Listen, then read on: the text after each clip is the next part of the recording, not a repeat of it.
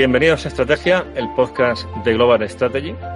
Soy Javier Jordán y hoy vamos a hablar sobre la evolución histórica de los cometidos de las Fuerzas Armadas desde 1923 hasta 2023. Y para hablar sobre este tema tenemos con nosotros a Francisco Escribano, que es coronel de caballería y doctor en Historia Contemporánea por la Universidad de Zaragoza. Coronel Escribano, Paco, bienvenido. Bien hallado, un placer estar contigo, Javier. Oye, pues de entrada, muchísimas gracias por aceptar, que habíamos hablado hace, hace tiempo, antes de verano, de, de tenerte por aquí y muy agradecido de que hayas encontrado el tiempo para estar un rato charlando de estas cosas. Ya te digo que es un placer eh, colaborar contigo, además porque sigo tu trabajo desde hace años y me parece notable tanto por su calado académico como por esta iniciativa ¿no? de divulgar temas que en principio son áridos de una forma más ágil, más accesible al que esté conduciendo, o al que esté planchando o corriendo o algo así, porque el podcast es una herramienta muy útil de divulgación. Yo me aficioné a los podcasts corriendo. me cansé de escuchar música y, descubrí el, mundo de los podcasts a través de los amigos de Istocas y ya empezó todo hace ya una década o quizás ya más. Pues eh, yo soy muy de radio, de estar todo el día con la radio y descubrí los podcasts cuando me aburrió tanto. Eh, la, actualidad de cada día es tan aburrida en la radio ya que, programas como este, una forma diferente de, recibir conocimientos, es muy interesante. Sí, y además que llegamos a una audiencia muy interesada en estos temas y es algo que se agradece, la, cantidad de gente que, que nos sigue y luego los comentarios que van que me van llegando, ¿no? Por, por, por, diversas vías, ¿no? Por correo electrónico, redes sociales y demás. O sea, que la gente le va gustando. Es un público en buena medida especializado, porque este es un podcast de temas muy focalizados en, en, estudios estratégicos y con una vocación de divulgación, pero al mismo tiempo procuramos entrar a fondo a los temas, de modo que hay cierto proceso de autoselección. Pero la pues comunidad va creciendo y la verdad es que se, se agradece, ¿no? Llegar a, gente con la que podría estar charlando, tomando un café, porque son temas que, que claramente son temas comunes. Bueno, que pues, estos temas. Eh, espero contribuir a que no se aburra y si puede ser que, que, descubran nuevas perspectivas de, de, como has dicho, ¿no? De los cometidos de las Fuerzas Armadas y también eh, yo añadiría, lo que pasa que el título sería más largo, ¿no? De la forma en que las hacemos, porque ha evolucionado mucho la forma en que trabajamos los militares y, bueno, espero que durante esta charla, durante estos minutos, podamos verlo. Y además, viendo el guion, va a ser muy interesante. Bueno, una cosa que solemos hacer eh, la primera vez que nos visita un invitado es una presentación dialogada. Entonces, he comentado que eres coronel de caballería. Actualmente estás destinado en el cuartel general del Mando de Estremiento y Doctrina del Ejército de Tierra en Granada, con el que bueno, hay una relación histórica entre la Universidad de de Granada y, el MADOC, ¿no? Y a nivel personal, una relación de amistad de, desde hace muchísimos años y un enorme agradecimiento, la verdad.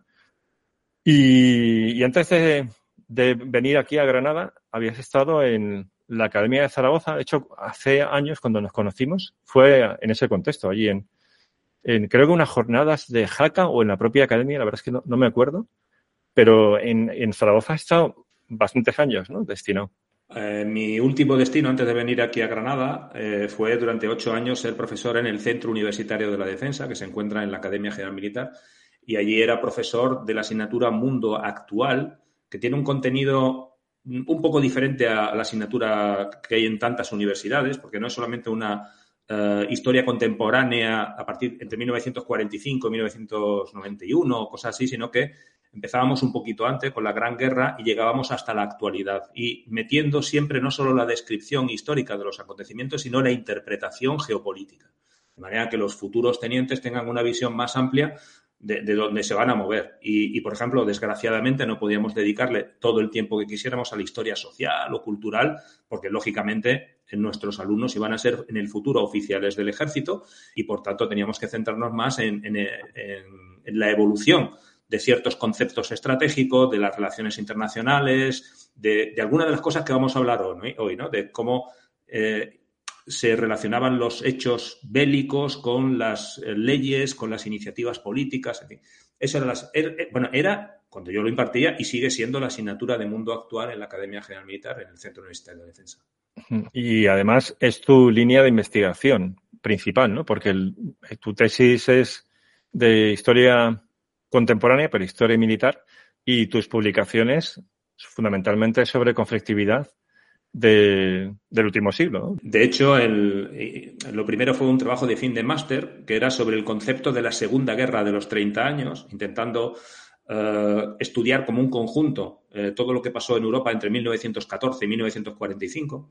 Y a partir de ahí, eh, a la hora de hacer la tesis, había que acotar el campo de trabajo y acabé haciendo la tesis sobre la forma en que la novela francesa transmitía eh, mensajes pacifistas o belicistas eh, si preparaba a la población francesa para una nueva guerra contra Alemania. ¿eh? Entonces, partiendo de un contexto geopolítico, acabé haciendo una tesis sobre historia cultural, pero cultural aplicada a conceptos bélicos y, de relaciones internacionales. Fue, fueron unos años apasionantes, desde luego. Muy bien. Pues es el tema que vamos a tratar. O sea, que es un privilegio tenerte porque es un tema muy interesante y aquí se combinan las dos vertientes que tienes profesionales, ¿no? Por un lado la militar y luego la académica con toda esta investigación en, en historia. Entonces, la pregunta sería la siguiente. Imaginemos que traemos a un militar de hace un siglo. O sea, por ejemplo, que tengo una conversación con mi abuelo paterno que combatió precisamente en las guerras de África. Él estaba en, el regimiento de la Corona cuando se produce el desastre de Anual y entonces son de los primeros que llegan a Merilla, desde Almería. Entonces, imaginamos que tengo esa conversación y, claro, las cosas han cambiado radicalmente. La respuesta, la respuesta es el podcast, pero ¿por dónde empezaríamos? Bueno, pues a tu, a tu abuelo del regimiento La Corona, que hay que recordar que fue el primero que llegó al rescate de Melilla en julio del año 21, cuando mm. empezaron a llegar las noticias de, de, lo que estaba pasando en Anual, inmediatamente se movilizaron a unidades. Eh, las más conocidas son la Legión y los regulares, que estaban en la zona de Ceuta y los montaron rápidamente en el barco para llegar a Melilla, pero los primeros que llegaron fueron tu abuelo y sus compañeros que estaban en, Almería y cruzaron rápidamente. Pues eh, yo diría que Anual, el desastre sin paliativos de Anual, aquello fue un, no, hay manera de defenderlo, eh, fue la última operación hecha al viejo estilo. Es decir, eh, una operación exclusivamente terrestre en la que el general creía que podía controlar todo el campo de batalla con sus prismáticos, con sus anteojos, sus observatorios, eh, su telegrafía todavía con espejos y cosas así, y eh, se podía controlar todo. Fíjate hasta qué punto la mentalidad de Silvestre y su Estado Mayor era ese, que en los peores momentos del, repliegue de anual no, no hubo apoyo aéreo. Los aviones estaban en Celuán, a unos 50 kilómetros, y no volaron porque no se, no, se tuvieron en cuenta a la hora de planear todo eso. Estamos hablando de, eran pocos aviones, eran rudimentarios, pero es que no volaron. Y directamente, al, terminar de la última misión que pudieron hacer, los pilotos se fueron a dormir a Melilla. Con lo cual, al día siguiente no pudieron llegar al aeródromo y ahí se quedaron y tuvieron que ser destruidos los aviones. Eh, cuando tuvo lugar todo eso, el apoyo, posible apoyo naval, estaba muy lejano y no estaba previsto. Resultado, eh, las fuerzas se quedaron ahí encerradas en un, en un valle con unos pésimos accesos y a partir de ahí todo fue un desastre. Eso fue en 1921. Solo cuatro años después, en 1925, el ejército español es capaz de organizar el desembarco de Alucemas. Ahí hay fuerzas aéreas, hay barcos, hay franceses, hay españoles, hay acciones, lo, más conocido es el desembarco, pero el desembarco estaba apoyado por un avance de tropas francesas desde el sur, con acciones de diversión que estaban teniendo lugar en Ceuta, en, desde Melilla, es decir, una operación complejísima. Y sin embargo se pudo hacer. ¿Qué, había pasado ahí? Ojo, un año antes, ahora hace 99 años, tuvo lugar una operación tremenda, que fue la retirada de Saguén, ¿eh? Que se hizo en el, otoño de, de 1924. Bueno, pues eh, para que te hagas una idea, el, eh, entre Anual y Montearruit, las fuerzas españolas hicieron 80 kilómetros en tres días, buscándose la vida, siendo acosados. 80 kilómetros en tres días. Pues tres años después, en Sahuén, se tardó casi un mes en 50 kilómetros. Pero ahí había planificación, había eh, posiciones de apoyo, había aviones, había. Eh, se planeó todo muy bien. Una complejidad en las operaciones, que eso en 1921 no lo hubo. Eh, ¿qué, ocurría? Que en España estábamos descubriendo aguantazos en anual descubrimos a guantazos la complejidad de la guerra moderna con artillería que cada vez tiraba más lejos. Ojo, y Abdelkrim tenía artillería, en 1924, 1925 tenía mucha artillería, eh, y eh, eh, los sistemas de transmisión eran más complejos, había que mover las unidades en campo de batalla mucho más amplios. nosotros descubrimos todo eso, es tu, abuelo descubrió todo eso en Marruecos en aquellos momentos. Pero algo parecido había ocurrido a los ejércitos europeos en 1914, cuando fueron a la batalla vestidos de rojo, de azul, eh, con las banderas al viento y vieron que el enemigo tenía ametralladoras, tenía alambradas, eh, empezó a desarrollarse la aviación y ya no se podían hacer grandes concentraciones de tropa porque te venía alguien y te tiraba una bomba o dirigía el fuego artillero desde los aviones. Entonces, la guerra cambió radicalmente entre 1910 y 1900, en nuestro caso 1925. Eso es lo que eh, hay que pensar. Eh, lógicamente, eso obligó a cambiar la organización, los procedimientos de mando, eh, los materiales de los ejércitos. Y se, produjo una evolución que llega hasta nuestros días. Y que no ha terminado. Hoy sería otro tema, ¿no? o sea, otro, otro programa, porque ahora estamos en mitad de la guerra de Ucrania y estamos viendo cómo ciertas cosas, como por ejemplo el empleo de drones civiles letalizados, que tenemos un, capítulo sobre el tema con Juan Luis Chulilla, va en esa línea de una, de una innovación a una velocidad pasmosa y que cuando tengan perspectiva los que nos vean dentro de 50 años, están en la misma situación que estamos ahora mismo, ¿no? Es decir, claro, ¿cómo es, que, lo vieron venir? Quizás lo que, lo que está pasando en Europa, ¿no? En el caso de España. Claro, lo que nos pasa a los historiadores militares cuando eh, ahora analizamos la, evolución del armamento y de las tácticas entre 1850, 1870 y 1914. Mm. Dice, pero vamos a ver cómo podían planear para atacar con eh, columnas napoleónicas, pero si había artillería que te tiraba ya a 5 o 6 kilómetros y, había globos que te dirigían el tiro y tal. ¿Cómo se les ocurrió hacer todo eso? No? Pues mira, ocurrió en agosto del, del 14, pues eh, fueron, unas batallas absurdas. Dice, pero qué, ha pasado aquí? ¿Cómo están pegándose cabezazo de ejércitos? Pero ya habían tenido la guerra franco-prusiana del 70, no habían aprendido nada, no habían aprendido nada de la guerra de Crimea, no, habían aprendido nada de los españoles con unos fusiles buenos eh, parando a miles de soldados americanos en Cuba. Eh, bueno, pues resulta que no, no lo habían aprendido. Ojo, hoy, mismo he leído unas reflexiones de, ucranianos, ¿no? Diciendo, no, no, pero es que la OTAN nos está instruyendo muy bien en cómo desembarcar de un vehículo blindado y cómo avanzar y tal, pero no nos están diciendo nada de, los drones, ¿no? que, cada vez que oyen un dron por arriba ya saben que les viene el, tiro de artillería, ¿no? Mm. la, evolución en la guerra es constante y hay, hay que estar muy, muy pendiente eh, para eso tenemos a la dirección de, doctrina del MADOC, ¿no? Para estar muy pendiente de la evolución de la guerra y decir, ojo, que este nuevo material nos obliga a cambiar nuestra organización y nuestros procedimientos. Es fundamental que esas tres eh, patas de los ejércitos, la doctrina, la organización y los materiales, vayan muy, muy sincronizados. Y eso es muy difícil, ¿eh? En concreto, por ejemplo, en, relación con esto de hace 100 años, ¿no? a mí me llama mucho la atención que los aliados en la Gran Guerra no descubrieran la necesidad del mando único. Porque ahora sabemos que, perdieron los alemanes en noviembre de 1918, pero es que solo seis meses antes estuvieron a punto de ganar. Hicieron una gran última ofensiva, la ofensiva del Kaiser en la primavera del 18, que casi les llevó otra vez a ocupar París. Y en ese momento, solo en ese momento, los aliados tomaron una decisión mm, revolucionaria, vamos a decirlo así decidieron que necesitaban un jefe único.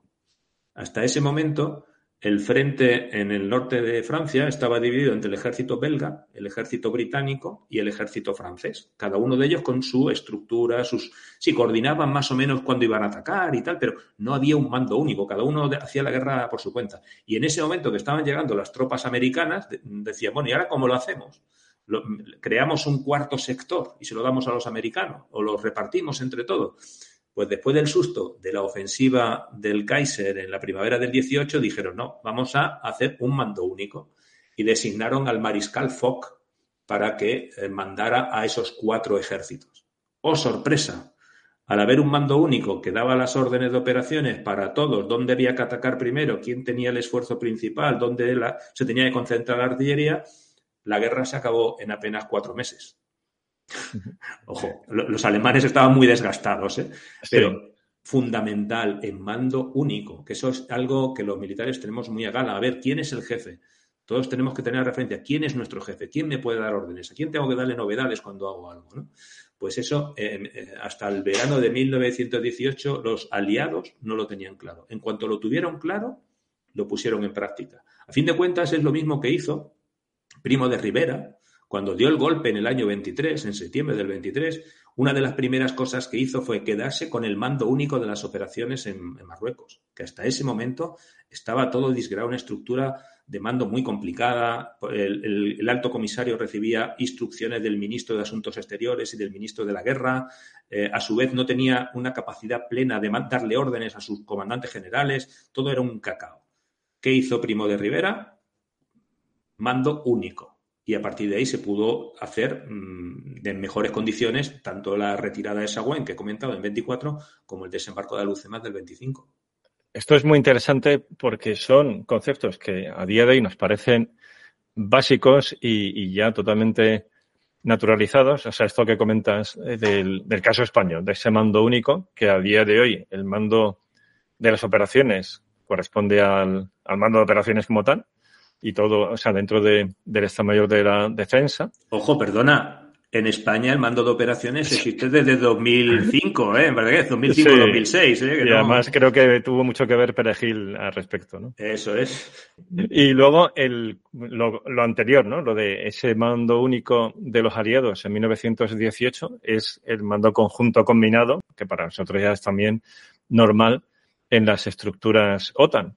Pero que, claro, que es que hace poco más de un siglo esto era mm, tanto insólito. Era, imposible, ¿no? Eh, por mm. ejemplo, eh, bueno, yo en mis clases siempre procuro recomendar libros, ¿no? Entonces aquí a, mis, a los oyentes, los que no se haya aburrido ya, yo les diría que se lean Los cañones de agosto de Bárbara Tuchman. ¿no? Es Buenísimo ese libro, sí. Claro, no, es un libro de historia propiamente dicho, no es ninguna novela, no es ninguna ficción, es, documentado, pero es, muy ágil para leerse y, y ahí se ve cómo eh, lo que a lo mejor nos hacemos la idea de que en 1914 franceses y británicos iban juntos a la guerra como aliados. No, no, estuvieron a punto de, ir a la guerra entre ellos. Y a continuación, todas las prevenciones que tenían unos con otros y tal, y como cada uno decía, no, no, a mí yo mando en mi sector y, yo hago, sí, tú me dices que ataque, yo ataco, yo me organizo y yo ataco cuando pueda y tal. Y dice, pero vamos a ver, que el enemigo es único tendrás que, bueno, pues todo, efectivamente, la necesidad hizo que tuvieran que acabar en ese mando único. Repito, es fundamental para el, para el ejército. Y de hecho, esa enseñanza del año 18 la tuvieron muy clara los aliados, por lo menos los británicos y los eh, norteamericanos en la Segunda Guerra Mundial. En cuanto se produjo el ataque a Pearl Harbor en diciembre del 41, inmediatamente se reunieron los mandos políticos de los dos países y ¿qué hicieron?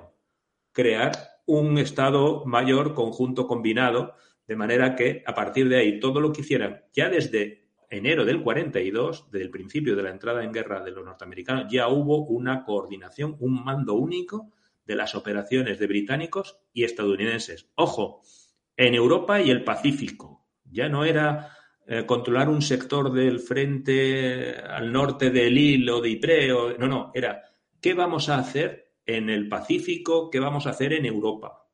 Eso ya desde el primer momento. Habían aprendido la lección de, la Primera Guerra. Es más, es más, es que esa experiencia le sirvió para el, mando conjunto en Europa, que, que primero hizo la maravillosa operación Torch, el desembarco en el norte de África, que es poco conocida, es una operación poco conocida, pero me parece una maravilla desde el punto de vista del planeamiento y logístico, cómo hacer que barcos que salen de Estados Unidos y barcos que salen de Escocia lleguen a la vez a playas en Marruecos y en Argelia. ¿Eso cómo se hace? en el año 42. ¿eh? Pues hay pues, una labor de planeamiento tremenda. Y esa misma gente fue la que luego hizo el desembarco en Normandía.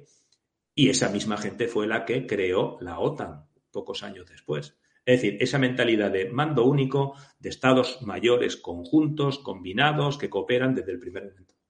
O sea, ya asistimos a una consolidación de, ese concepto en la Segunda Guerra Mundial.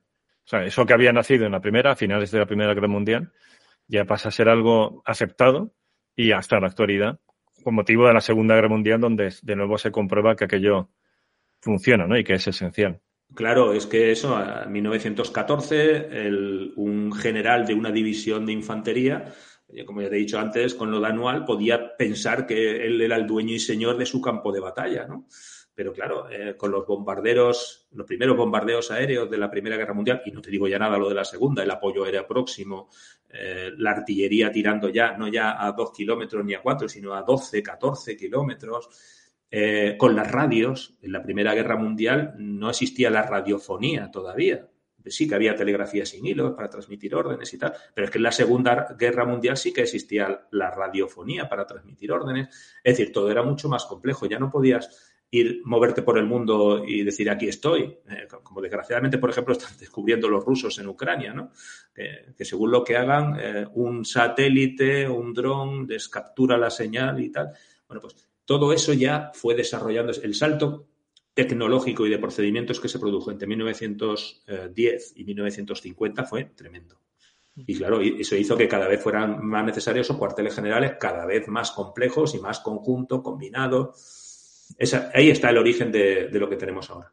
O sea, un concepto que a día de hoy es moneda corriente, pero que vemos ahí su génesis. Lo cual no significa que luego fuera tan sencillo de aplicar, ¿no? Y por bajar un poco a, los detalles, que seguro que conoces muy bien, pero pensando también en los que nos escuchan, la gestión de ese mando único, en concreto en Europa, fue una labor de artesanía por parte de Eisenhower, ¿no? O sea, cómo conseguir que primadonas como Montgomery, Patton, Bradley y demás cooperasen y en algunos momentos solventar crisis, como por ejemplo la de las Ardenas, donde hay una, aparte de una crisis militar, hay una crisis política, porque Montgomery, en una rueda de prensa, prácticamente se atribuye a haber solucionado la, crisis ¿no?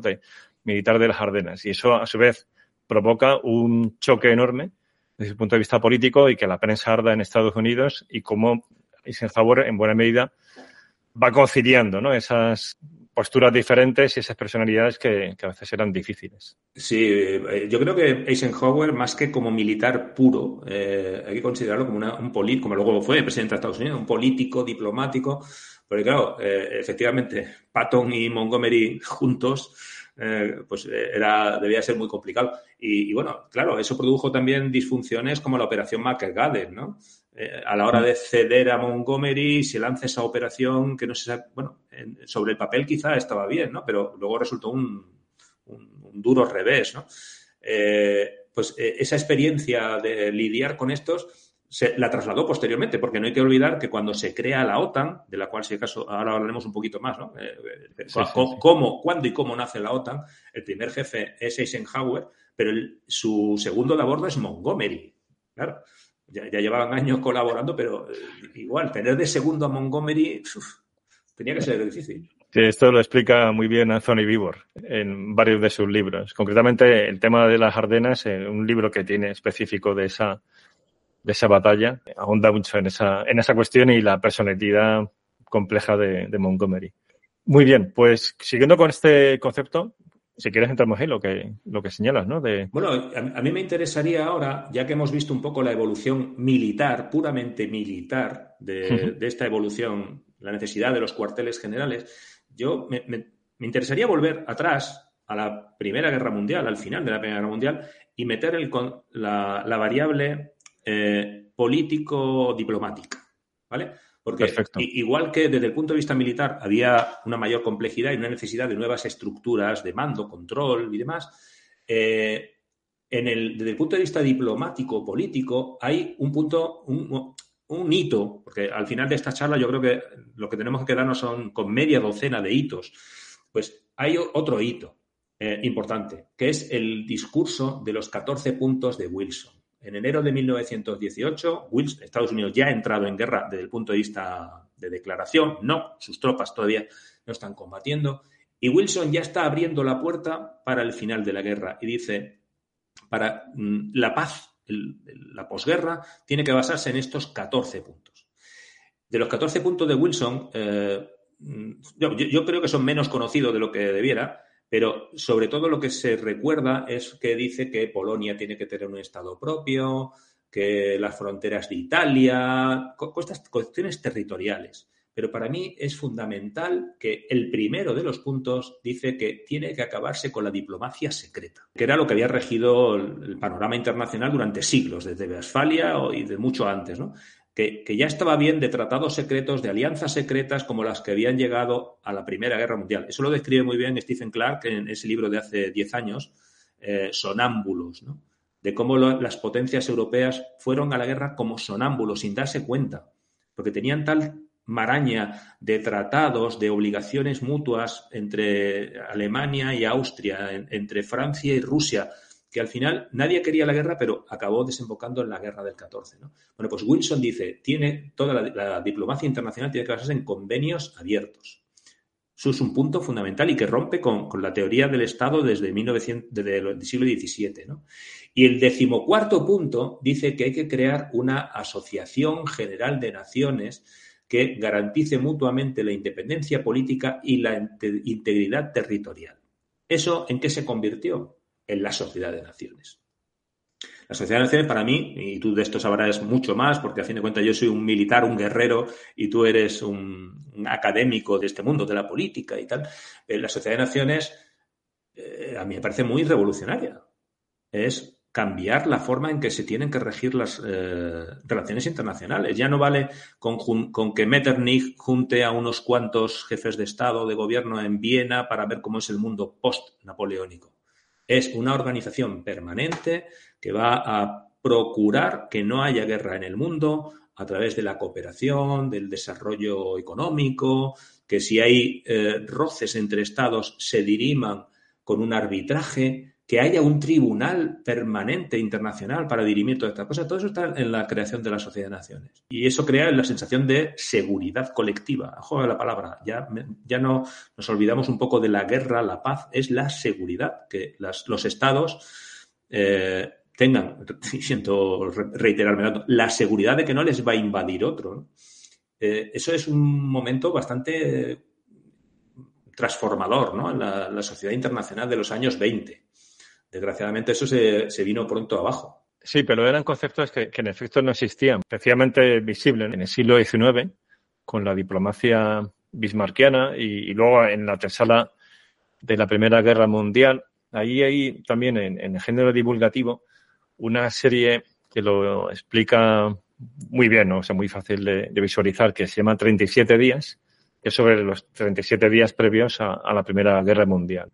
Lo normal había sido esa diplomacia compleja, no siempre abierta, y muy focalizada en el interés nacional. Que a ver, que la política internacional, desde una perspectiva realista, también tiene eso como un principio básico, la cuestión de los intereses nacionales. Pero el ir un poco más allá con ese concepto de seguridad colectiva es lo que tú señalas muy bien. O sea, es en ese periodo revolucionario desde el punto de vista diplomático o muy dinámico, más que quizás revolucionario por lo que luego se ve en la Segunda Guerra Mundial, pero es muy, muy, muy dinámico. Es decir, no es una consolidación de un nuevo modelo, todavía está por hacer, pero sí que ocurren muchas cosas que son innovadoras, de prohibición de la guerra, el pacto de Brian-Kellogg, la sociedad de naciones, como señal fundamental, y que en efecto, de nuevo, nos parece como lo más normal del mundo, el concepto de seguridad colectiva para cualquier estudiante de relaciones internacionales o de ciencia política es algo básico de primera asignatura, primeros días de la semana de la carrera, pero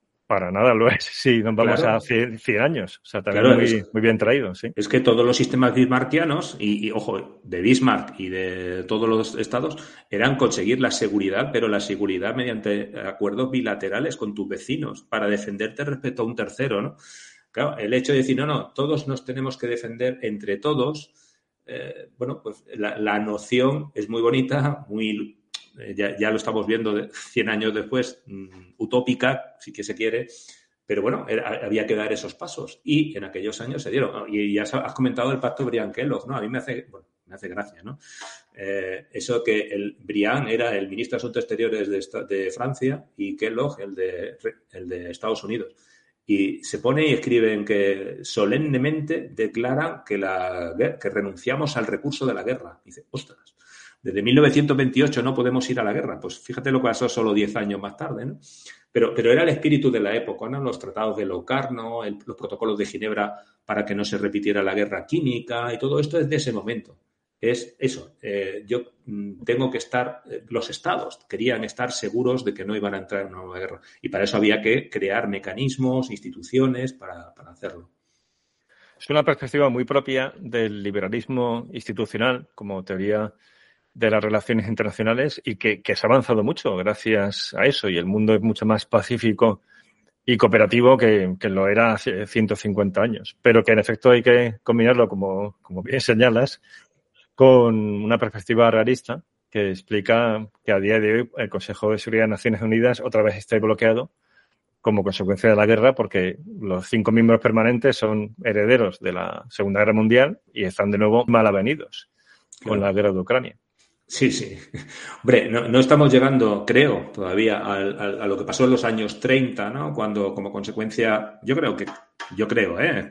consideración mía, que como consecuencia de la crisis económica y, los problemas internos de los diversos países, Estados Unidos por el suyo, Alemania por el suyo, eh, em, el, cada país empezó a buscar soluciones y, por ejemplo, Japón, pues invadió Manchuria pues, para conseguir eh, unos territorios nuevos con, trigo y con minerales y tal, pues invadió un país. Y ahí la Sociedad de Naciones no, no, no actuó con la energía que, debería haberlo hecho por los problemas internos de Estados Unidos y tal, ¿no? Y, a continuación, pues Italia hizo lo mismo, ¿no? Pues yo invado Abisinia, Alemania, la Alemania de Hitler, y a partir de ahí se descompuso ese, ese sistema de seguridad colectiva incipiente, ¿no? Pero bueno, eh, había que crearlo. Eh, luego, si acaso hablamos de si Naciones Unidas, si la ONU ahora mismo está cumpliendo con su función bien o no, pero yo creo, efectivamente, en la línea de lo que tú acabas de decir, que, estaríamos mucho peor si no existiera la ONU. ¿eh?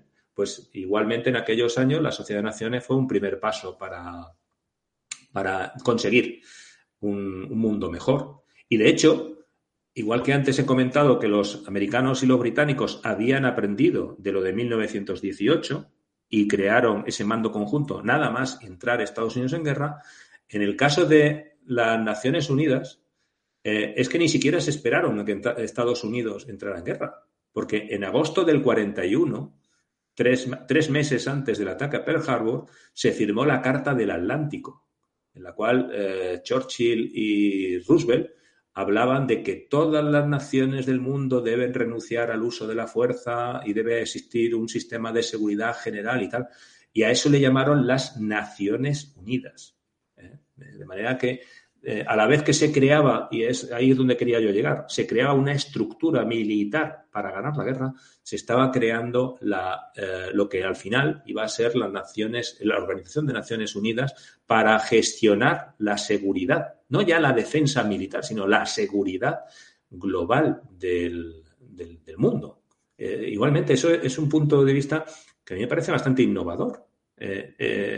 bueno, yo creo que Churchill respiraba tranquilo cada vez que se juntaba con Roosevelt, porque sabía que detrás tenía que le llegaban barcos de guerra y aviones y cosas de estas, pero además estaban ya diciendo, esta guerra la vamos a ganar y vamos a transformar las relaciones internacionales de, la posguerra.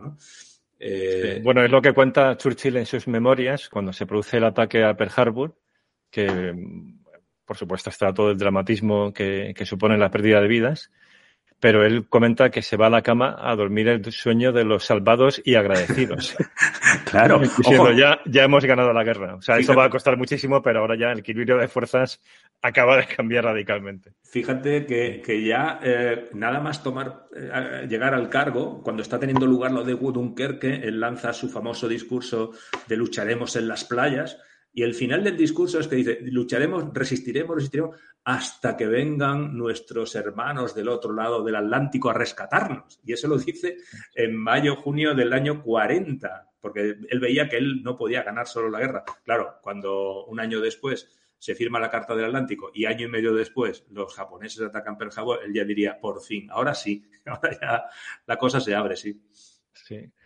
También, de nuevo, muy interesante lo, lo, que señalas de que las Naciones Unidas suponen, por tanto, un estrato más, una capa más eh, en este vocabulario, en estos conceptos que a día de hoy, pues eso, son de uso frecuente y, y esta es la voluntad del podcast, ¿no? Es decir, el, el hacer ver a los que nos escuchan que muchas de estas ideas y que además son parte, digamos, son el marco conceptual de los cometidos que realizan las Fuerzas Armadas, hace apenas un siglo no era así en absoluto. Entonces, esta perspectiva histórica creo que es muy refrescante y muy instructiva a la hora de ver de dónde venimos, ¿no? Y todo cómo se ha ido construyendo conceptos sobre otro. Pero, hombre, eh, por ejemplo, es que ahora mismo, eh, ya te digo, en la Academia General Militar se imparte la asignatura que he comentado de, de mundo actual, pero también se, se, hay otras dos asignaturas relacionadas y que las coordinábamos, la de Derecho y la de Relaciones Internacionales. Entonces, la del derecho es obligatorio, explicar lo, los tratados de, derecho de la guerra, derecho humanitario, y en relaciones internacionales, yo no, no daba esa clase, pero yo pondría siempre en el examen el capítulo 7 del Tratado de San Francisco, en el que dice cómo tiene que actuar la Organización de Naciones Unidas en caso de amenazas a la paz, quebrantamiento de la paz o actos de agresión. ¿Sabe? Y ahí donde dice, eh, por ejemplo, el artículo 51, ninguna disposición eh, menoscab menoscabará el derecho inmanente de legítima defensa individual o colectiva en caso de ataque armado. Es decir, eh, ahí creaba la, la, la posibilidad de que Naciones Unidas, de que la ONU reaccionara militarmente ante una agresión. Esto se ha hecho en contadas ocasiones, pero desde el punto de vista normativo existe. Eh, y, y, hay que pensar en la mentalidad de los creadores de los estados modernos en el siglo XIX, lo fundamental, ¿qué, caracterizaba a un estado? Su moneda, su bandera eh, y su ejército. Entonces, que el Tratado de San Francisco supusiera una cesión de soberanía real, porque dicen, si te atacan van a venir a ayudarte, es posible, ¿eh? Naciones Unidas. Pues eso a mí me parece que debió ser interesante asistir a, a, los, a, las negociaciones para darle esa redacción al capítulo 7 del Tratado de San Francisco. ¿eh?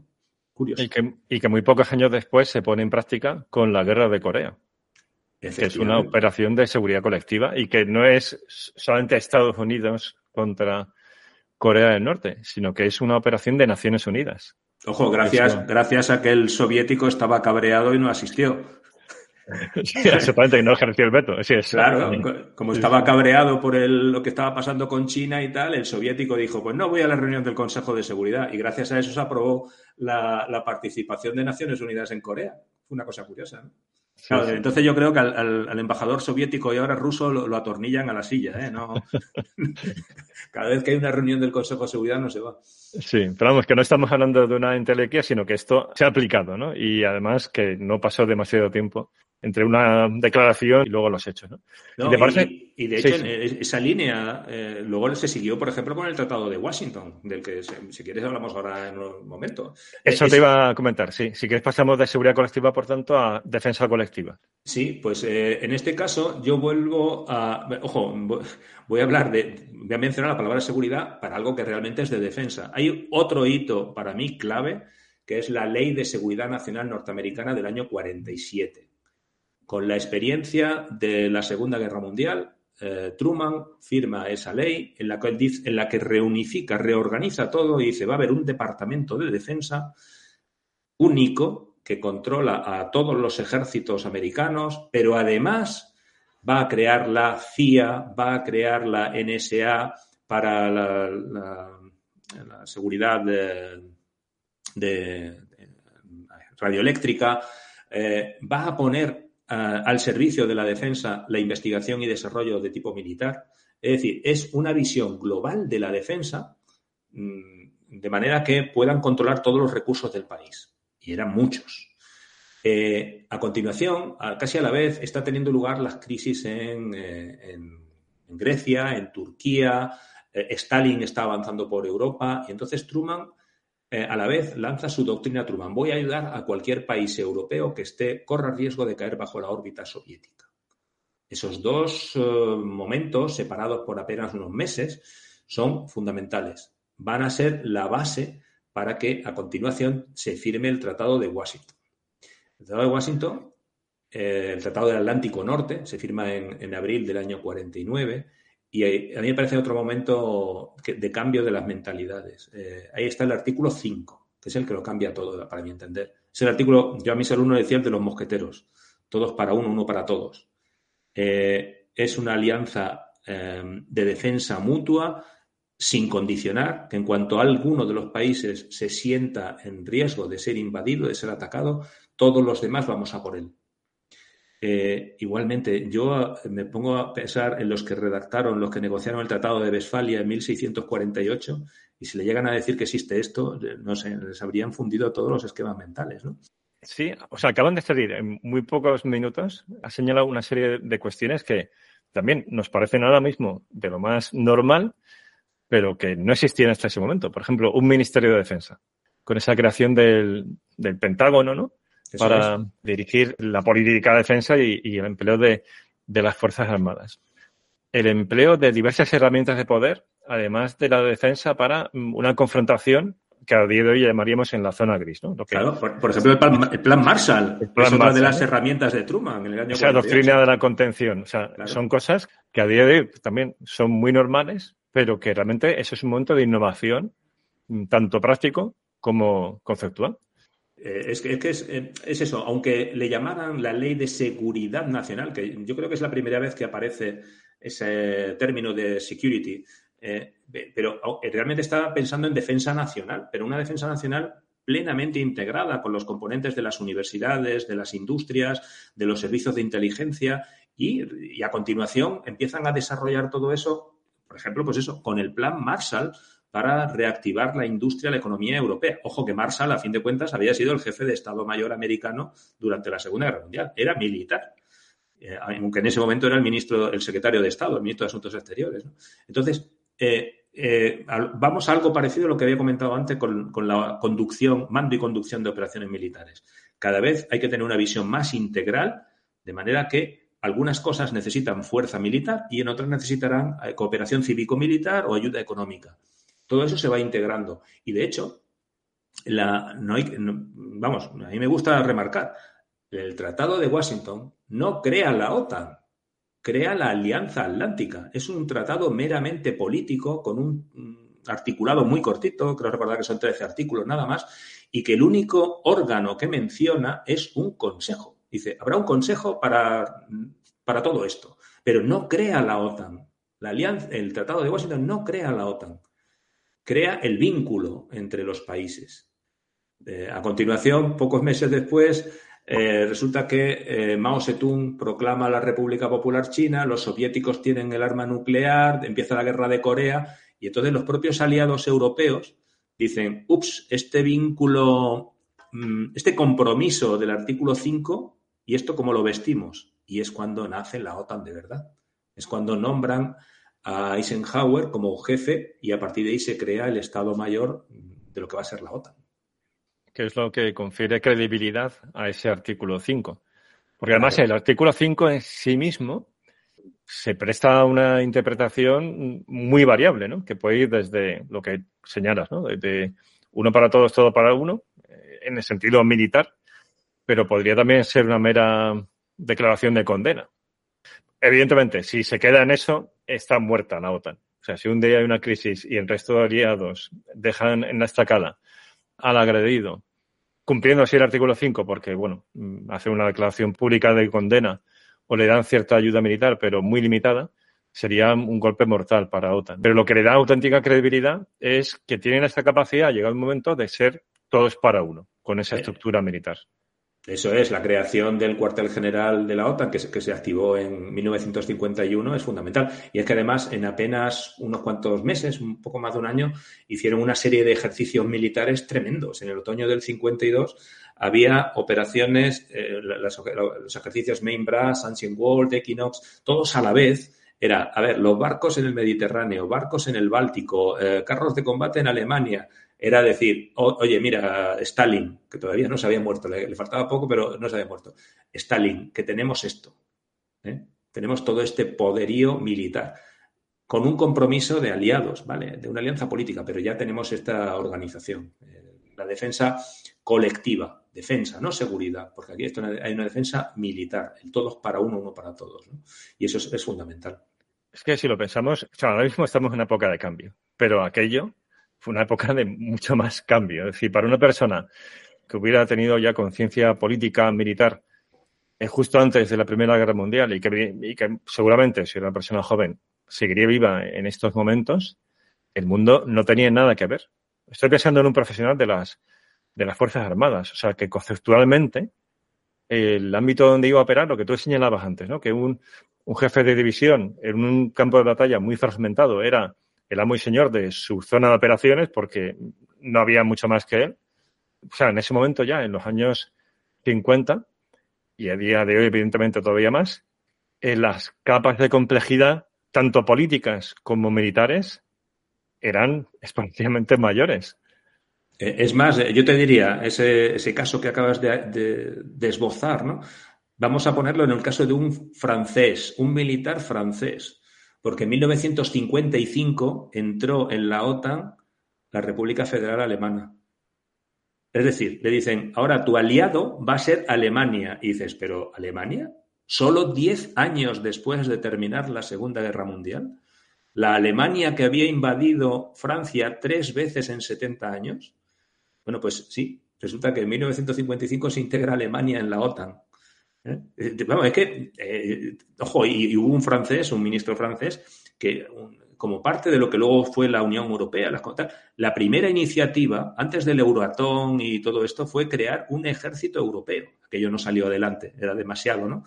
Pero dentro de esta defensa colectiva, de esta mentalidad nueva, imagínate, juntar a franceses y alemanes bajo un ejército común. Tremendo, ¿no? Totalmente. en 1955. Bueno, a todo esto, a mí me gustaría volver a España, ¿eh? Porque, ¿y España qué? ¿Qué estaba pasando en aquellos años? Pues habíamos, habíamos, salido de la guerra civil, eh, estuvimos en, en, los años 40 aislados, en el año 53 se firma el tratado de los tratados con Estados Unidos y van cambiando las cosas y tal, pero eh, eso que hicieron los americanos en 1947, creando el Departamento de Defensa, en España no se pudo hacer hasta 1977, 30 años más tarde, ya con la democracia. Eh, una de las primeras grandes reestructuraciones del gobierno, de la administración, fue crear el Ministerio de Defensa, Gutiérrez Mellado, y a partir de ahí España empezó a dar pasos eh, en esa línea. En concreto, uno de los, de los primeros organismos que se creó también en el 77 fue el Centro Superior de Investigaciones de la Defensa, lo que ahora es el CNI. Se creó en 1977, 30 años después de que los norteamericanos crearan, centralizaran sus servicios de espionaje. Nosotros lo hicimos en el 77 y a partir de ahí empezó el largo proceso que todavía no ha terminado de crear estructuras de defensa comunes en, España. Por ejemplo, eso, antes has comentado el mando de operaciones, pues se creó en el 2006. Pero es que el Estado Mayor de la Defensa en España, que, que, ahora controla mucho, ¿eh? Eh, se creó en 2005. Es decir, nosotros, eh, digamos que el aislamiento español durante esas décadas de los años 40, 50, luego ha costado mucho acercarnos a, esta, estas, estas nuevas estructuras cada vez más complejas y a esta mentalidad colectiva. Por eso también es importante tener presente esta perspectiva histórica y, creo que por eso también es muy interesante este episodio para, a ver, no desanimarnos, porque a veces uno puede ver ciertas cosas de la realidad española en materia de, de seguridad y defensa y consumirse un poco, pero claro, hay que tener esa perspectiva de, de dónde estábamos hace 30, 40 años y dónde estamos ahora y lo muchísimo que se ha avanzado. ¿no? Eso creo que es también importante. Sí, porque además eh, una de las características fundamentales tanto de la Alianza Atlántica como organismo político, como de la OTAN, como su estructura de defensa, es su flexibilidad, la forma en que eh, un monstruo, ¿eh? miles y miles de personas trabajando con bases por toda Europa y tal, cómo ha sabido ir adaptándose a las circunstancias. Por ejemplo, en los años 60 todo esto cambió cuando estaba cambiando también la mentalidad en el centro de Europa, era la época de la apertura de Alemania hacia el este y demás. Y entonces, la, eh, ojo, cuando Francia consiguió su arma nuclear y dijo, bueno, ahora ya no quiero que la OTAN siga aquí y se sale de la estructura militar, y entonces la OTAN modifica su, su misión, su objetivo. En vez de fijarse tanto en el artículo 5, que es el de eh, la defensa puramente militar, se fija en el artículo 4, en el artículo 3 y dice, bueno, además vamos a evolucionar, vamos a intentar llevarnos bien con el este, vamos a desarrollar eh, relaciones políticas estables y demás, va cambiando, ¿no? Y, y, eso da pie, por ejemplo, a que pocos años después, eh, bueno, ese es el informe Hermel de 1967, y da paso a que poco tiempo después en Europa tenga lugar la, la conferencia de Helsinki en el año 75, donde se firma una serie de acuerdos sobre seguridad y cooperación en Europa. Y ese, esos acuerdos lo firman eh, Estados Unidos, pero también la Unión Soviética, todos los países del, Pacto de Varsovia y los de la OTAN. dice, aquí qué está cambiando, ¿no? Pues por un lado estaba la disuasión puramente militar conseguida por la OTAN y por otro estos nuevos caminos hacia lo que ahora llamaríamos la seguridad. Es decir, eh, lo que se ha dicho también de mucho tiempo, cuanto más relación, también en 1914 también se decía, ¿no? ¿Cómo vamos a ir a la guerra eh, Francia y, y, Alemania si comerciamos juntos, si necesitamos, cada uno el carbón del otro o el, hierro del otro? ¿Cómo vamos a, si nos llevamos bien, tenemos tantos lazos, ¿cómo vamos a la guerra? Pues fueron. Sí, es ese famoso libro de Norman Engel. Eso es, la gran ilusión. La gran ilusión, ¿no? Diciendo que era imposible que hubiera una nueva guerra mundial por la interconexión económica y el desarrollo de las sociedades y demás si no recuerdo mal, creo que estaba inscrito en 1909 o por ahí, o sea, poco antes de la Primera Guerra Mundial. Sí, y, claro, eh, ojo, y en los años 60-70 se volvió a esa mentalidad. Yo creo que también es correcta, ¿eh? es decir, cuanto, cuanto más tenga yo que perder, mm, ¿para qué voy a la guerra? ¿no? Bueno, de, de, hecho, en los ejércitos durante una serie de años hemos estado preparándonos para lo que se llama ahora asistencia militar, para ayuda humanitaria y demás. Eh, ojo, en el, caso del ejército español, cada vez que volvíamos de una misión internacional de, este tipo, luego se hacían ejercicios tácticos de guerra convencional, ¿vale? Para que los que volvíamos con mentalidad de boina azul o de, tal, de ayudar y tal, digamos, no, no, mi, cometido, yo como caballería, era montarme en el carro de combate y pegar cañonazos. ¿eh? Pero, Totalmente. sí, claro, porque... es que, a ver, así es lo que, había, lo que había que hacer, es decir, esos cometidos que de misiones de estabilización, de existencia militar y demás, pero prueba de ellos es el aislamiento que, comentas y luego el inventario, las capacidades de guerra de alta intensidad como se está viendo ahora con el tema de los Leopard desplegados en países bálticos. Sí, sí. Pues eh, eso hay que tenerlo en cuenta. Y, y esa es la, lo que ha, hizo, ha hecho la OTAN durante, o la Alianza Atlántica durante este tiempo. Es decir, bueno, tengo mi brazo armado con, con la OTAN y por otro lado tengo la mano tendida para llegar a acuerdos y demás. ¿no? Eh, en los años 60 empezaron a hacer eso eh, y luego se, eh, se, avanzó mucho más en esa dirección ya cuando terminó la Guerra Fría, ¿no? pero siempre manteniendo el puño preparado. ¿no? en ese sentido, me gustaría apuntar el siguiente hito de esta transformación. Estados Unidos, otra vez. La, la ley Goldwater-Nichols de 1986 que produce una reforma importante de la ley del año 47 y, va en esa línea, ¿no? De profundizar en lo que ahora llamaríamos la globalización, en crear mecanismos de respuesta rápida, cada vez con mejores materiales. Eso que tan de moga, tan en boga hace unos años, que quizá ahora se ha olvidado un poco, ¿no? De la revolución de asuntos militares. La tecnología permitía hacer nuevas cosas. Pues ahí esa ley del año 86 profundiza en todo eso. Y eh, para lo que yo quiero transmitir en esta charla, hay algo fundamental en esa ley que establece que anualmente Estados Unidos va a definir su estrategia de seguridad nacional. Anualmente. Luego no lo han cumplido. ¿eh? A partir de 2002 han sido cada cuatro o cinco años. Pero eh, es una revisión completa de la seguridad nacional. Y ya con el concepto actual, ¿vale? Ya no es como era la ley del 47, más bien una ley de defensa es otra vez en medio de, bueno, en aquellos años eran los años del desarrollo de la guerra de las galaxias de, de Reagan y era toda la transformación del, del, punto de vista de la tecnología militar de los Apaches, de los Tomahawk, de los Abrams y todo esto, ¿no? Entonces, dentro de esa mentalidad era cada vez más importante saber hacia dónde iba la investigación, la las universidades, las empresas, una colaboración cada vez más profunda con la sociedad civil. Eh, tú antes, eh, me comenzabas, ¿no? De que como los, ejércitos eh, normalmente han sido punteros en las nuevas tecnologías, pero luego nos desborda la sociedad civil o, las empresas. Pues todo eso ya está ahí, en la necesidad de hacer una estrategia de seguridad nacional. Que yo sepa, la primera con ese nombre es la norteamericana del año 87. La, la primera española fue de 2013, pero ojo, aún así fuimos también de los primeros en... Creo que la, primera estrategia de seguridad nacional uh, de Alemania es de 2020, 2021 o algo así.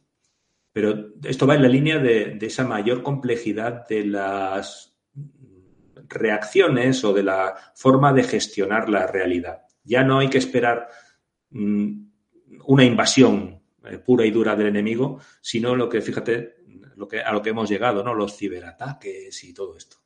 Sí, de la complejidad de las amenazas a la seguridad, que son multidimensionales y que, por tanto, requieren una, a su vez una respuesta integral y comprensiva por los diversos actores dentro de, de la estructura del Estado y también con participación privada para responder a esas amenazas. Eso es, y, además, eh, fíjate, volviendo un poco a la línea esta paralela que estamos llevando, ¿no? De por un lado, cómo evolucionan las estructuras o de, de mando y control los militares y la seguridad, eh, estos conceptos de seguridad colectiva y tal. Bueno, pues hay un momento en que eso vuelve a converger, que es el final de la Guerra Fría. Eh, por un lado, resulta que al cesar eh, la Unión Soviética y Cuba en el apoyo a, movimientos insurgentes, guerras civiles que hay por el mundo y tal, a finales de los 80 y principios de los 90 hay una gran proliferación de eh, operaciones de imposición de paz, de, estabilización y tal, sobre todo en Centroamérica y en África. Eh, todo eso es posible porque esa disuasión militar norteamericana de los aliados occidentales había hecho que se cayera a la Unión Soviética y sus aliados. y eso permitió que los militares, muchos militares, cambiáramos nuestro rol, aunque fuera temporalmente. Y fue la primera vez, por ejemplo, que, que los españoles salimos con boina o casco azul, ¿no? A Centroamérica y Angola y tal. Eh, todo eso crea la sensación, una vez más, de volver a la seguridad colectiva. Y ahí viene la Agenda para la Paz de Butros Ghali del año 92. ¿no? Eh, eh, ojo, y además, importante, como consecuencia de esa mentalidad, de ese momento, Naciones Unidas se dota del Departamento de Operaciones de Mantenimiento de la Paz, que, eso ya estaba previsto en el capítulo 7, pero nunca se había podido desarrollar, precisamente porque con la guerra de Corea eh, las Naciones Unidas no podían crear un, lo que llamaríamos un Estado mayor. Bueno, pues en ese momento confluyen las cuestiones militares con las cuestiones de seguridad colectiva, de, de buen rollito internacional que también se plasman, por ejemplo, en la operación en, Kuwait, la guerra de Kuwait. En la resolución 678 de Naciones Unidas da carta blanca para una guerra. Es decir, si, Saddam Hussein no mm, devuelve Kuwait a, su, a, sus, a los kuwaitíes, se autoriza que se tomen las decisiones que sean. Y ahí viene la tormenta del desierto. Es decir, es un momento en que eh, confluyen el deseo de seguridad colectiva con eh, unas herramientas político-militares adecuadas. Todo eso iba a durar poco también. Sí, o sea, que se desbloquea el Consejo de Seguridad, que es lo que ahora mismo estamos a la expectativa, ¿no? Hasta, hasta dónde va a llegar esta rivalidad de nuevo entre grandes potencias y qué consecuencias va a tener sobre el funcionamiento de Naciones Unidas, es decir, en qué medida las operaciones de paz van a continuar siendo viables en la medida en que algunas de ellas se ven afectadas por esa rivalidad entre grandes potencias. Pero luego la necesidad que tuvo la organización de recurrir a veces organizaciones regionales o de desarrollar, como señalas, unas estructuras propias para implementar esas operaciones de paz. Sí, porque bueno, además eh, esos años 90 son lo de la proliferación de organizaciones militares regionales. Por ejemplo, eh, en ese momento también se crea el Eurocuerpo aquí en Europa. Eh, hay una incipiente organización también en África, de manera que efectivamente Naciones Unidas desde entonces, digamos que subcontrata a alguna de estas organizaciones para poner la paz en algún sitio. El caso más evidente, más claro que hemos tenido, de aquellos años fue la intervención de la OTAN en Bosnia-Herzegovina. Porque hasta que no intervino la OTAN, aquella, guerra civil no, entró en, una vía de terminar. La intervención de la OTAN permitió llegar al Tratado de Dayton y demás. Entonces, e, es el momento, eh, ya digo, donde confluyen, a mi, a mi entender, confluyen esa necesidad de seguridad colectiva con las herramientas. Y de hecho, la OTAN vuelve a mostrar su flexibilidad, porque en 1991, al final de la Guerra Fría, eh, redefine un nuevo concepto estratégico en el que ya ni siquiera es el artículo 5 de, los, de los mosqueteros, ni el 4, directamente se fija en el artículo 2 del Tratado de, Washington que dice que las partes contribuirán al desarrollo de las relaciones internacionales pacíficas y amistosas, y la antigua OTAN agresiva eh, se abre, agresiva o defensiva, se, abre a los países del Pacto de Varsovia. Te voy a contar una historia personal mía. En el año 92 yo era un joven teniente y participé en el que creo que fue el último ejercicio Dragon Hammer en el norte de Italia era una operación defensiva en previsión de una posible invasión desde el Pacto de Varsovia. Ojo, año 92, ¿eh? Hay que tener en cuenta que estas operaciones tan, estos ejercicios tan grandes se preparan con dos, tres años de antelación. Claro, y que luego las organizaciones tienen sus inercias, ¿no? Que también hemos hablado de esto en episodios recientes con Ignacio Capaldón, de cultura organizativa y demás. Eso también se aplica a organizaciones multinacionales, sí. Bueno, pues eh, eh, eso, en mayo del 92 yo participé en ese ejercicio que era puramente un ejercicio defensivo ante una posible invasión del Pacto de Varsovia del norte de Italia. Tres años después, yo fui al mismo campo de maniobras en el norte de Italia, al ejercicio Cooperative Dragon Esperia. Fíjate, cooperativo. Y básicamente eh, el, ejercicio era el mismo campo de maniobras, la misma organización en general, pero allí básicamente de lo que se trataba era de educar a los ejércitos del antiguo Pacto de Varsovia en eh, democracia y demás. En concreto, yo fui ahí como oficial de comunicación pública y, los antiguos del Pacto de Varsovia no entendían eso. ¿Cómo que? ¿Que tengo que explicarle a la prensa cómo tengo que hacer mis operaciones militares? Pues eh, eh, yo estaba en esa parte, ¿no? Pero había otros que era ayuda humanitaria, es decir, lo que se estaba haciendo ya en aquel momento en Bosnia y Herzegovina, pues se practicaba ahí eh, zonas, ojo, Bosnia y Herzegovina, en Ruanda, es que son fueron unos años en Somalia, fueron unos años muy complicados. Unos años muy intensos, sí, sí. Sí, Creación de zonas seguras, convoyes humanitarios, esos fueron los ejercicios tácticos. Y, explicarle eso a, militares de, yo recuerdo que había ahí de Polonia, de Ucrania, de Albania, pero ojo, de, las, de esos países, pero de los años 90, con mentalidad de la Guerra Fría, que ellos eh, lo que habían estudiado era cómo invadir el oeste de Europa, ¿no? Pues eh, ese fue el ejercicio. y, yo de vez en cuando me acuerdo, ¿no? En solo tres años cómo cambió la situación. Y el ejercicio era lo mismo, el dragón, uno era el Dragon Hammer, el martillo del dragón, y el otro era el cooperativo, dragón cooperativo. Es fascinante. Sí, sí, sí. O sea, esta perspectiva histórica es muy interesante porque estas cosas uno lo lee, ¿no? En, bueno, cantidad de literatura que se ha producido.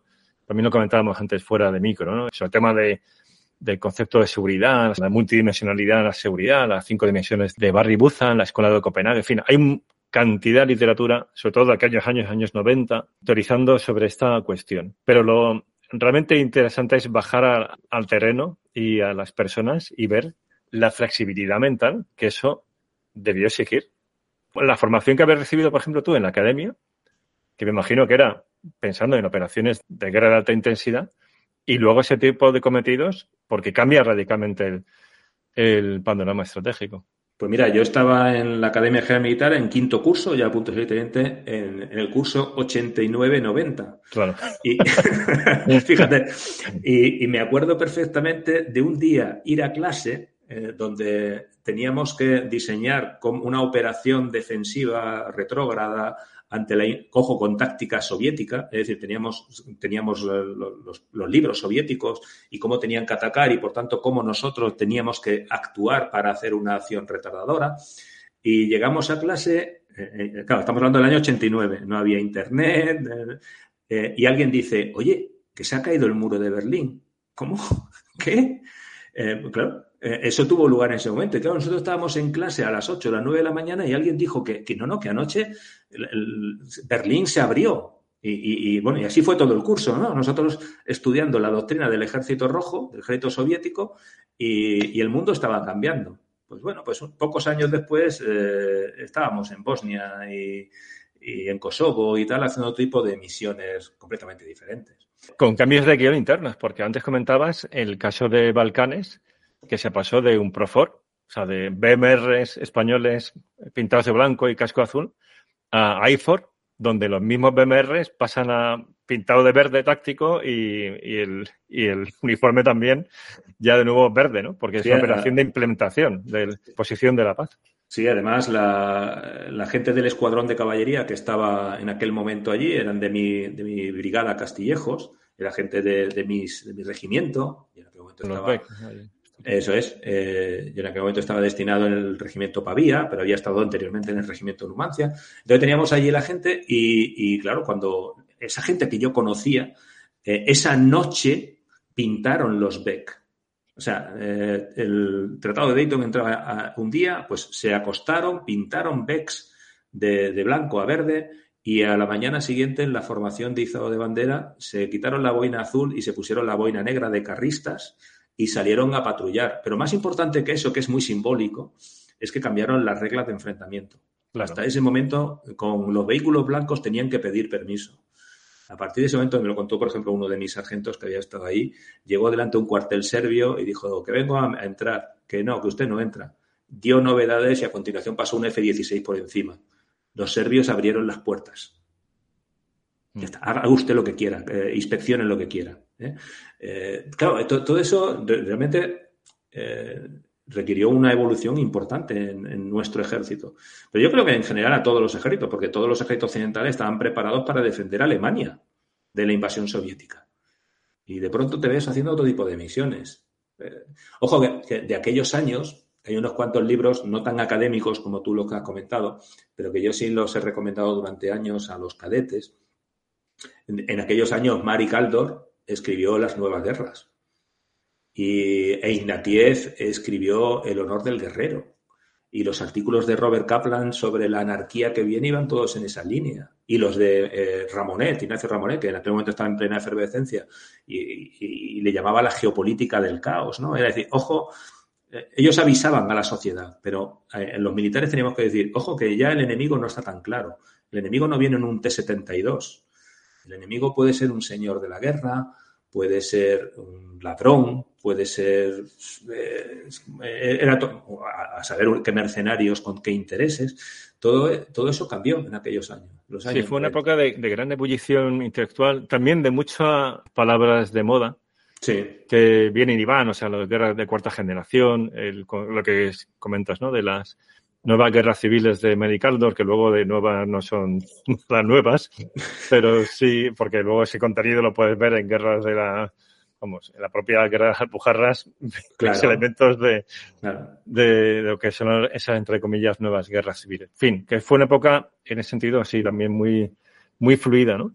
Pero sí que han quedado algunos conceptos que son interesantes. Pero vamos, lo que me interesa más, más que irnos por ahí, por esa vía, que es un un agujero de, conejo, ¿no? Como también dicen los ingleses. Tentador, pero que nos iríamos a otro tema. me parece fascinante de nuevo lo que supuso para los profesionales. Vivir todo eso en, primera persona y para la propia organización, ¿no? Lo que señalas de las ROES, del cambio doctrinal, de la propia estructura de las Fuerzas Armadas. Está el tan famoso tema que daría para otro episodio, ¿no? La propia estructura orgánica de las Fuerzas Armadas, de las brigadas polivalentes, que bueno, es otra historia. Por eso mejor, entramos ahí. No, no, no, no, entramos, ¿no? Totalmente, pero vamos, que sí, es una época de tanteo. Es decir, tenemos que hacer muchas cosas con medios limitados. No podemos descuidar nunca la guerra convencional, pero lo, lo que nos piden en el día a día es otras cosas diferentes a la guerra convencional. O sea, es una época, desde luego, muy, muy interesante para estudiar desde el punto de vista histórico. Ojo, sí que hay un elemento nuevo de esos años ¿eh? y, que yo creo que es que, anteriormente no se tenía que tener en cuenta, ¿no? Y que desde entonces eh, de los años 90, 2000, sí. ¿no? Eh, ya te he dicho que yo estuve en el año 95 en la Oficina de Comunicación Pública de ese ejercicio Dragon Esperia. En aquel momento ya estaba claro, bueno, eh, digamos que la, la, eclosión de la comunicación pública de los ejércitos fue aquella, fueron aquellas ruedas de prensa durante la guerra de Kuwait, ¿no? en la que aparecía Suarkov o alguno de sus subordinados explicando las operaciones. Ojo, explicándolas de aquellas maneras, ¿eh? porque eh, estaba todo muy toda información muy controlada, ¿no? Pero a partir de ese momento, a mí me gusta el concepto del cabo estratégico, porque eh, la guerra napoleónica daba igual lo que hiciera un cabo, a no, ser que el cabo matara a Wellington o que matara a, Bonaparte, ¿no? Pero sí que es verdad que con la proliferación de los medios de comunicación y cada vez más móviles por el campo de batalla, en la línea de lo que decía Ignatieff, ¿no? Hay que tener en cuenta eso, que eh, un cabo metiendo la pata y matando a unos niños puede cambiar la percepción de tu fuerza sobre el terreno. Entonces, ese es un elemento que no existía hasta ese momento. Y, ojo, y desde que lo dijo Ignatieff, eh, o, lo vemos, por ejemplo, en la, en Ruanda, ¿no? En la película Hotel Ruanda se ve cómo eh, transmiten las imágenes. Ojo, luego la, sociedad internacional no reaccionó, ¿no? Pero fue la primera vez en que se grabaron unas masacres y se transmitieron y las pusieron en el telediario por las noches, ¿no? Yo me acuerdo de aquello. Lo que pasa es que, luego faltó la reacción internacional eh, rápida. Pero a partir de ese momento hay un elemento nuevo a tener en cuenta y que se ha agudizado en los últimos años. Internet, la inmediatez, ahora cualquiera con un teléfono hace una grabación, la cuelga en Twitter o en, a saber dónde y, eso puede, tiene una repercusión importante. Eso es un elemento nuevo que no ha existido hasta, hasta ahora. Es lo que se llamó el efecto CNN, ¿no? Y que justificaba Colin Powell después de la batalla de Mogadiscio en octubre del 93 Dice 18 soldados muertos, como ocurrió allí. Dijo él, ¿no? Eso no habría dado ni para una rueda de prensa en la guerra de Vietnam. Pero aquí se ha condicionado la operación en su conjunto. Por la, o sea, tuvo consecuencias estratégicas. Sí, sí, sí. Es un elemento nuevo de, esta conflictividad que tenemos ahora. Ojo, y eso hace que, por ejemplo, los, eh, ahora mismo la comunicación pública se tenga en cuenta como un elemento más de planeamiento en cualquier operación militar. Es decir, crear una oficina de comunicación pública y determinar qué se puede decir y qué no, en qué momento. Intentar eh, hacer eso tan cursi que se dice ahora, ¿no? De controlar el relato. Llamémoslo como lo llamemos, es importante. Es importante que, nosotros sepamos transmitir lo que estamos haciendo porque si no el enemigo va a conseguir eh, minar nuestra posición. Tenemos que intentar equilibrar ese, esa batalla. Y es que es una capa más de complejidad a lo que estamos comentando, ¿no? De cómo han cambiado los cometidos, esa evolución histórica de los cometidos de las Fuerzas Armadas. Y, para que nos vayan siguiendo los oyentes, hemos ido desde esos cuarteles generales combinados, luego conjuntos combinados, ahora ya a, otras dimensiones del propio conflicto armado. Es decir, no solamente la conducción de las operaciones militares, sino que la guerra cada vez se ve afectada por dimensiones que antes sí, siempre habían estado presentes, pero ahora con una intensidad mucho mayor. Y una inmediatez también, muy importante. O sea, la inmediatez en todos los sentidos. La tecnología nos permite un apoyo artillero casi inmediato, ¿no? Porque tienes las piezas a, 40 kilómetros y en cuanto reciben una señal satélite pueden hacer fuego muy rápidamente. Los morteros ya tienen tiro automático, pero también la inmediatez en, el conocimiento de lo que está ocurriendo. Por ejemplo, a mí me llama la atención eh, ahora con la guerra de, de Ucrania, ¿no? Nos, dicen, ha habido un bombardeo con drones o con misiles, no sé qué, y han muerto cuatro civiles en tal sitio. dice, ah, o sea que un, proyectil ha matado a cuatro personas. ¿Y cuántos han caído en el frente hoy? Que esa parte no nos la están diciendo. Hay, números disparatados ¿no? de las bajas de ambos bandos. Hay una guerra de la información y contrainformación. Eh, nos cuentan con todos los respetos, ¿eh? lo anecdótico de un bombardeo en retaguardia, porque ahí es donde están los medios de comunicación, pero cada día están muriendo soldados de ambos bandos combatiendo convencionalmente, ¿no? E, es la inmediatez y, la posibilidad de hacerlo que, distorsiona mucho todo, ¿eh? Seguimos con, más conceptos si quieres. Bueno, yo ahora ya cogería un poco de carrerilla, porque a, fin de cuentas, lo que ha venido a partir de, de, eso, del final de la Guerra Fría de los años 90, ya es una evolución que la hemos ido apuntando durante este rato que llevamos hablando. ¿no? La mayor complejidad hace que los mecanismos, las herramientas y las normas vayan cambiando muy rápidamente. Por ejemplo, ya hemos comentado que el Ministerio de Defensa en España se creó en el año 77. A partir de ahí, en el año 80, se hace una ley de criterios básicos de la defensa nacional. Y básicamente eso sirvió para entrar en la OTAN, para hacer las primeras directivas de defensa nacional.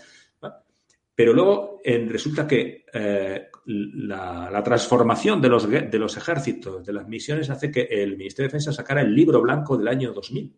Libro blanco de la. que además, a mí me gustaba ese libro, era muy didáctico, muy bien editado y decía, Con muchas fotos, muy fácil de... Sí, sí, pues parecía una tontería, pero vamos, en sentido era un libro atractivo. Era muy, muy didáctico, sí. El libro blanco de la defensa yo creo que fue una herramienta importante, incluso para los militares. Yo en aquel momento ya era capitán antiguo, comandante, ¿no? Y sin embargo, en ese momento dice, ahí va, esto me, me, me sirve para entender mejor la institución a la que pertenezco, ¿no?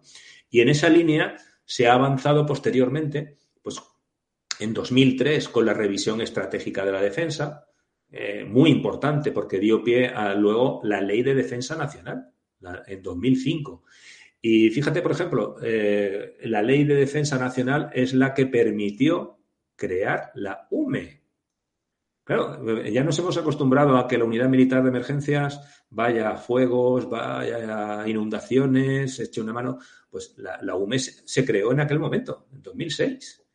Eh, basándose en la Ley de Defensa Nacional que incluye un artículo específico como una de las misiones para las Fuerzas Armadas es eh, contribuir a, a ver si te digo exactamente cómo se, dice, el, artículo 15 habla de la seguridad y bienestar de los ciudadanos. Eso eh, ah, De nuevo, una capa de complejidad más todavía. Claro, ante lo cual puedes decir, cuando se creó eso, a mí también me chocó, ¿vale? Porque, pero ¿para qué hace falta una unidad eh, para apagar fuegos, cuando ya anteriormente de toda la vida los militares cuando había un incendio forestal montábamos gente en los camiones y hacíamos lo que hiciera falta. Eh, y, por, no hablar de las inundaciones, el regimiento de pontoneros yendo cada vez que había una inundación, la del País Vasco la de Valencia. Es decir, esas misiones ya las hacíamos, pero no fue hasta 2005 donde eso se plasmó en una ley.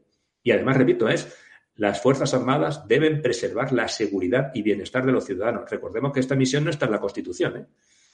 Se, ha implantado en el año 2005.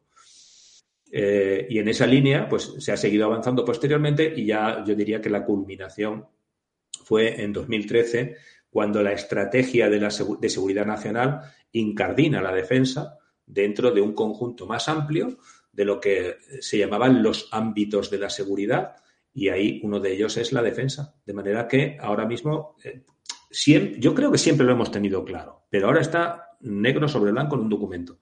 Nosotros somos una herramienta más de un conjunto de acciones del Estado, que incluye también a las fuerzas y cuerpos de seguridad del Estado, que incluye a los diplomáticos, que incluye a los científicos en una universidad eh, mejorando sistemas de ciberdefensa, por ejemplo, de manera que todo eso se entró ya en, la, en esa estrategia de seguridad de, de 2013 que posteriormente se ha modificado en la de 2017 y la de 2021. Claro, ante la complejidad de las amenazas es precisa una respuesta concertada con todas las herramientas de poder del Estado, ¿no? Tanto, tanto estatales como luego concurso de, del sector privado que también es fundamental. ¿no? Sí, de hecho, por ejemplo, a raíz de la, de la estrategia de seguridad 2013, eh, empezaron a salir las estrategias parciales, sectoriales, ¿no? La primera fue de ciberseguridad. Y dice, hombre, claro, era un campo nuevo, pues eh, no, había nada, pues eh, se crea, se, se, se, redacta esa estrategia y a continuación se crea el mando conjunto de ciberdefensa y tal, ¿no? Otra era, fue la de seguridad marítima. Pero la tercera estrategia sectorial no es tan intuitiva, no, está tan asociada a la defensa como la ya están las otras dos. Era la estrategia de seguridad energética de 2015. Y ahí las Fuerzas Armadas tienen una serie de cometidos de asegurar las rutas marítimas, por ejemplo, para los petroleros que vengan a España y cosas de ese tipo.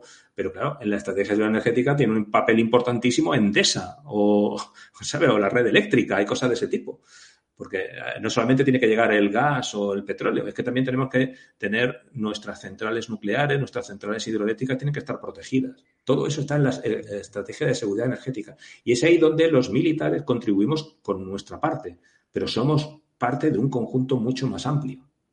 Esto lo pueden ver los que nos escuchan si visitan la página web del Departamento de Seguridad Nacional, donde están todas esas estrategias, además que se pueden descargar y se ve esa visión integral y, comprensiva de la estrategia de seguridad nacional, que en efecto eh, eh, es que prácticamente todas las estrategias juegan un papel las Fuerzas Armadas, a veces un rol más destacado, por ejemplo, la de seguridad marítima o la aeroespacial, y luego en algunas más insospechadas. Hombre, una en la que tenemos poco papel es la estrategia contra el crimen organizado. ¿no? Ahí, ahí, tiene mucho papel, eh, lógicamente, la Guardia Civil, la policía. Pero luego hay asaltos en alta mar que, que, sí que son de. O sea, que hay, hay, participación de la Armada. O sea, que sí, incluso en Sí, sí, ojo, pueden, pueden hacerlo. Eh, normalmente lo hará seguridad, o sea, vigilancia aduanera y cosas de ese tipo. Pero, pero eso, lo importante es que hasta hace 20 años, a lo mejor, si decimos ¿Cómo se lucha contra el crimen organizado? Pues pensaríamos inmediatamente pues, en, la policía, la, Guardia Civil y el CNI. No, es que ahora dice, no, no, es que también tiene que jugar ahí el Ministerio de Hacienda para detectar eh, cuestiones de, blanqueamiento de dinero y las Fuerzas Armadas en lo que haga falta. Por ejemplo, aparte de los asaltos en alta mar, pues, por ejemplo, con los barcos de los aviones de vigilancia marítima. O los buques de acción marítima también, en el Golfo de Guinea. Claro, claro, todo eso eh, está ahí metido. Eh, esto va en la línea de lo que llevamos hablando desde que hace ya un buen rato cuando empezamos. ¿no? La mayor complejidad hace que sea necesario un trabajo, como has dicho, integral y comprensivo de todo, que todos trabajemos en común desde el principio. ¿no? Y, para eso está la estrategia de seguridad nacional. En, la parte internacional, volviendo a lo de la seguridad colectiva, es que, por ejemplo, eh, nosotros estamos integrados en la OTAN, en la Unión Europea, en el Euromarfor, que es algo que no, es tan conocido, y, por ejemplo, en España tenemos mm, numerosos centros de, apoyo a, estas entidades. Por ejemplo, eh, todos los pilotos de combate, perdón, de los, pilotos de transporte, de entrenamiento de transporte, se forman en Zaragoza, eh, un, centro de la, de la Unión Europea, de transporte militar. Eh, luego en Torrejón tenemos el Centro de Satélite de la Unión Europea, que es una, entidad civil, no, es un organismo militar, pero está dentro de la base aérea de Torrejón. Y dentro de la base aérea de Torrejón está también el, centro de control del satélite Helios, que lo tenemos con eh, Francia, básicamente. Eh, todo eso a la vez. ojo, y cuando se fue Reino Unido de, la Unión Europea, nos trajimos ahí cerca de Madrid el centro de control de los satélites Galileo, que son el GPS europeo. Todo eso eh, tiene un componente militar, pero tiene mucho más dentro de ese concepto de seguridad. Pero es que, por ejemplo, en Valencia tenemos un centro de comunicaciones de Naciones Unidas. Eso tampoco es muy conocido, ¿no? Y luego tenemos eh, las cuestiones de la OTAN, como el Centro de Excelencia de Desminado de Ollas Manzanares. Tenemos un cuartel general de la OTAN en Valencia. Eh, y, luego, eh, por ejemplo, tenemos ya como acuerdo bilateral, tenemos norteamericanos en Morón y en Rota. Fíjate todo eso en España. En general es poco conocido. O, a lo mejor a la gente de Zaragoza le suena que vienen ahí los, los pilotos de transporte tácticos de toda Europa. O, los, a los que viven en Rota sí que lo tienen más claro pero en general yo creo que eso del Centro de Comunicaciones de Naciones Unidas en Valencia no, es muy conocido. Y por las mismas tenemos militares españoles eh, en 15 países. A mí me han salido 15 países, no sé si me habré dejado alguno. En, en organismos de la OTAN, de la Unión Europea, de la OSCE, del Eurocuerpo. Todo esto es fundamental. Son gente que están trabajando en esos cuarteles generales como oficiales de enlace, aportando información, de manera que eh, contribuyen a la seguridad y a la defensa de España, eh, contribuyendo a la defensa y la seguridad de Polonia, Rumania, Italia, Grecia. Es decir, eh, ahora mismo no podemos pensar como hace 100 años en que somos el ombligo del mundo y hacemos lo que queremos. Es fundamental el trabajo conjunto, eh, combinado con, todos nuestros aliados. Es un panorama que un militar de hace 100 años no reconocería en absoluto, ¿no? Lo que nos ha traído aquí, ¿no? Esa, esa respuesta sería una respuesta que abrumaría a un militar de hace 100 años que ahora no se escuchase. Claro, es que además, eh, por ejemplo, una herramienta, un aspecto fundamental para toda esta evolución que hemos hablado en el caso de España fue el avance en, el aprendizaje del inglés, ¿vale? Hasta año 80 más o menos, 78, 80, el inglés era una María en la academia. Desde entonces se potenció muchísimo, tanto la, enseñanza como la evaluación. De manera que cuando empezamos a salir a extranjero, los oficiales, sobre todo, y posteriormente los suboficiales, teníamos un nivel de inglés adecuado ¿eh? para comunicarnos en los años 90. Bueno, pues eh, en los últimos años, cuando yo le daba clase a los cadetes en la academia, le decía, no, no, el inglés ya lo doy por sabido. Ustedes vienen aquí ya habiendo estudiado inglés en el bachillerato, en la oposición, tienen clases de inglés. Ahora lo que hay que hacer es estudiar francés. Es que ya con dos idiomas, español e inglés, no vas a ninguna parte. Hay que cooperar con los franceses, hay que ir al, norte de África y ahí el idioma es el francés. Y en esa línea tenemos que ir, en que los militares sepamos tres idiomas. Y si no, no hacemos nada. Es algo parecido a lo que pasa con el mundo académico. No puedes decir, no, yo voy a, voy a ser un especialista en relaciones internacionales, pero solo sé español. Pues, vaya, pues a ver cómo entras tú a Internet o a la bibliografía sin saber como mínimo inglés, ¿no? es una herramienta de trabajo fundamental. La verdad es que es impresionante ¿eh? todo lo que nos has contado. Yo lo que quería era lanzar una serie de ideas, ¿no? De decir, es que cómo ha ido evolucionando todo esto para adaptarse a la realidad internacional cada vez más compleja.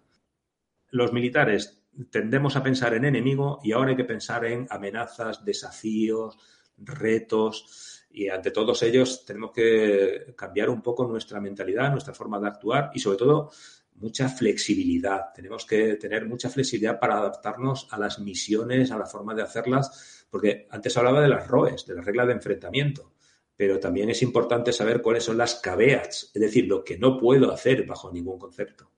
Pues mira, me gusta mucho lo que acabas de comentar, porque conecta muy bien con los dos episodios que grabamos con Nacho Gabaldón. El, eso nada más lo voy a decir, el episodio 79 y el 80 sobre liderazgo y cultura organización en el ejército de tierra, porque, o sea, tú acabas de explicar muy bien eh, esta hora y pico que, hemos estado charlando, lo que él comentaba sobre esa necesidad de flexibilidad, de innovación y demás, lo acabas de, reflejar magistralmente en la historia de un siglo, o sea, un siglo de misiones y cambios en los cometidos de las Fuerzas Armadas y lo que eso supone para una institución y luego para los profesionales, como ha sido tu caso además, que habéis vivido esos cambios acelerados en doctrina, en ROES, en modos de operar.